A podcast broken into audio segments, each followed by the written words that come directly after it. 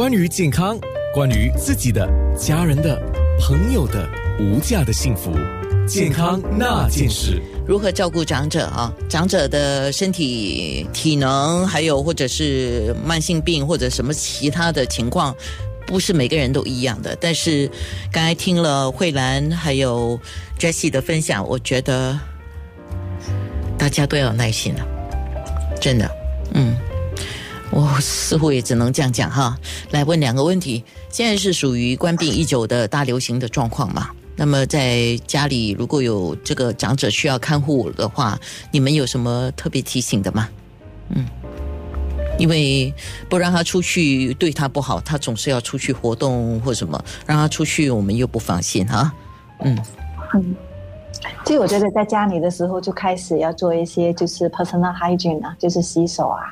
哦，就是给他，就是不要时常去碰他的脸啊，让他出去的时候呢，可能就啊少做这种动作啊，还是要出去，可是就是出去选择的时间就就是不要在那个人潮最最猛的时候啊，哦早上老人家都是早起啊，能够动的话就是早一点，我们要牺牲一些时间睡眠啦，早一点六点钟就带他出去走走。啊，回来的时候都七点了，人家刚起床，所以这种情况之下呢，就比较呃危险性就少一点啊。嗯，是啊，我记得去年在阻断措施之前呢，我在超市就有看到老人推着老人坐轮椅的老人哦去逛超市，那个时候已经大家都觉得哇不行了，这样子他们是高风险群，还在逛超市，而且那时候没有强制性一定要戴口罩的时候。呃，这个家人自己斟酌了哈。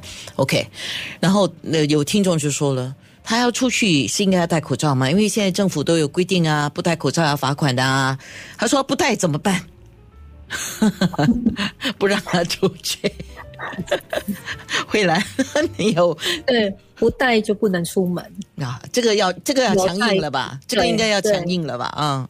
你带了我就带你出门，是因为你就是直接跟人讲，跟他讲说你不戴口罩出去啊，政府要罚款的。嗯，可以吗？可以啊，他们事实上都能接受，一听到要罚款都不会不带的，真的。好，这是正宗的新加坡人。对，没没这个是需要的哈，需要的，对，只能保护自己啦，真的是要要戴口罩。对，如果家中有长者。最后，我们来做一个总结吧。我们需要提早做好什么样的护理计划？两位，嗯，Jessie 先来吧。嗯嗯，我觉得每个人都会都会老哈，我们都会有，就好像我说的，我我我四十多岁的时候就开始要去医院学习了啊，原因就是因为要照顾，因为我不要等到呃六七十岁的时候才开始照顾。